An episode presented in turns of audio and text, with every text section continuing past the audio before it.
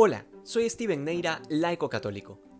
El Evangelio de Lucas nos presenta un momento tenso entre la ley mosaica y las enseñanzas de Jesús, y es un momento tenso porque los escribas y fariseos cuestionan al Señor respecto de sus discípulos, comparándolos con los de los fariseos y los de San Juan Bautista, diciendo que aquellos sí ayunan a menudo y oran, mientras que los del Señor se dedican, en palabras de los escribas y fariseos, a comer y a beber. Esta es una acusación fuerte y hay que entender primero que nada que los apóstoles no es que no oraban, sino que esto es una pista clara que nos permite entender que no siempre se los veía en la sinagoga, o que incluso no siempre recitaban todas las oraciones propias de la ley, o al menos no todas las veces que debían hacerlo.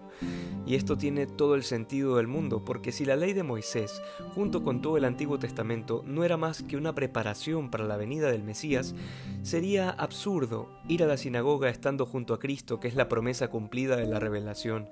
Y en cuanto al ayuno, ya lo dirá el mismo Señor, que no tiene sentido que ayunen cuando está presente el esposo.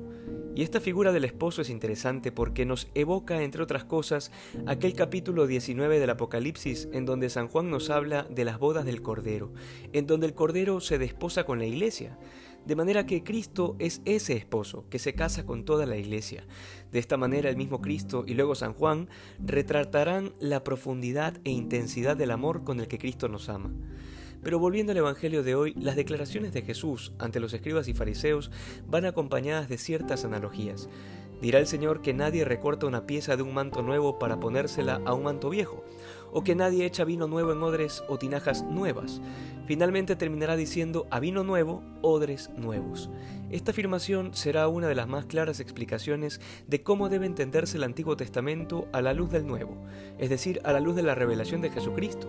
Asimismo nos ayuda a entender esa relación que inmediatamente empezará a tener grandes conflictos entre la Iglesia y el judaísmo sencillamente porque Cristo no vino a abolir la ley, pero claramente vino a darle su perfecto cumplimiento, y ese cumplimiento es Él mismo. Todas las prácticas judías que tenían sentido por la espera del Mesías, por las promesas de Dios al pueblo de Israel, deberán dar paso al cumplimiento de esa promesa en Cristo.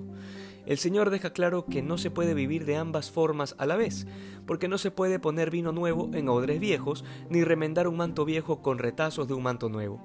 Esto es lo que a muchas sectas protestantes les cuesta comprender al momento de aferrarse a ciertas prácticas del Antiguo Testamento y a la vez querer seguir siendo cristianos. Es sencillamente imposible. No se puede seguir creyendo, como dicen algunos, que el día del Señor sigue siendo el sábado y a la vez pretender que se acepta la resurrección de Jesucristo con todas sus implicaciones. Asimismo, es imposible decir que no se coma cerdo porque el Antiguo Testamento lo prohíbe y a la vez pretender ser cristiano cuando el mismo Cristo dejó claro que lo impuro no es lo que entra por la boca, sino lo que sale de ella.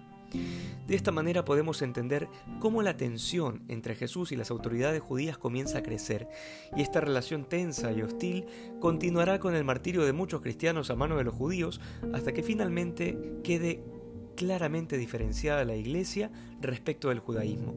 Por esta razón es importante profundizar los Evangelios, porque tal como lo decía San Jerónimo, desconocer las Escrituras es desconocer a Cristo. Que hoy seamos más santos que ayer. Dios te bendiga.